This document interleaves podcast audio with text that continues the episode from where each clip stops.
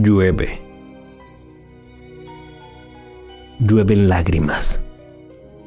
Llueve sangre. Llueven balas.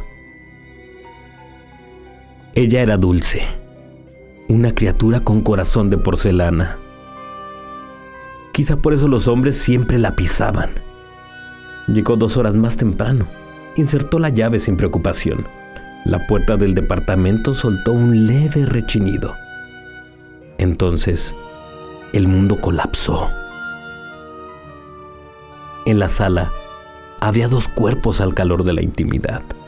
Las piernas de una extraña abrazaban la cintura del hombre al que a ella tanto amaba. Su garganta formó un nudo imposible de desamarrar. Sus venas bombearon gasolina por un instante. Y un... No es lo que parece. Salió disparado desde el sofá. Se desató una lluvia cálida en los ojos de la chica y las palabras se alejaron lo más posible de sus labios.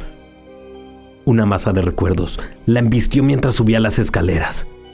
El viaje a París, las caricias de medianoche, los proyectos que sacrificó por él, las mil tonterías que le perdonó, las promesas que ahora se quemaban a fuego lento. Revolvió el closet en una salvaje búsqueda las lágrimas habían dejado un rastro húmedo detrás de ella. El pasado y el presente chocaban con violencia. Después de despedazar el orden que regía dentro del closet, finalmente halló la pequeña caja que buscaba.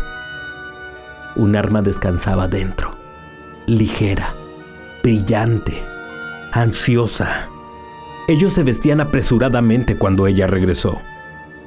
Y en cuanto el arma los miró de frente, sus rostros se descoloraron. El gatillo aguardaba ansioso su gran momento de protagonismo.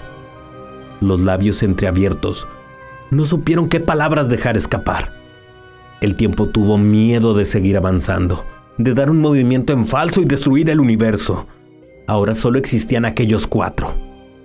Ella, él, la tercera y el silencio.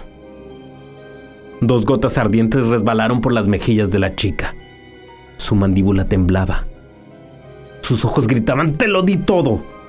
El sol se alejó de las ventanas. Los edificios gritaron enardecidos. La rabia apretó el hombro de la chica y su dedo se hundió en el gatillo. Llueven lágrimas. Llueve sangre. Llueven balas.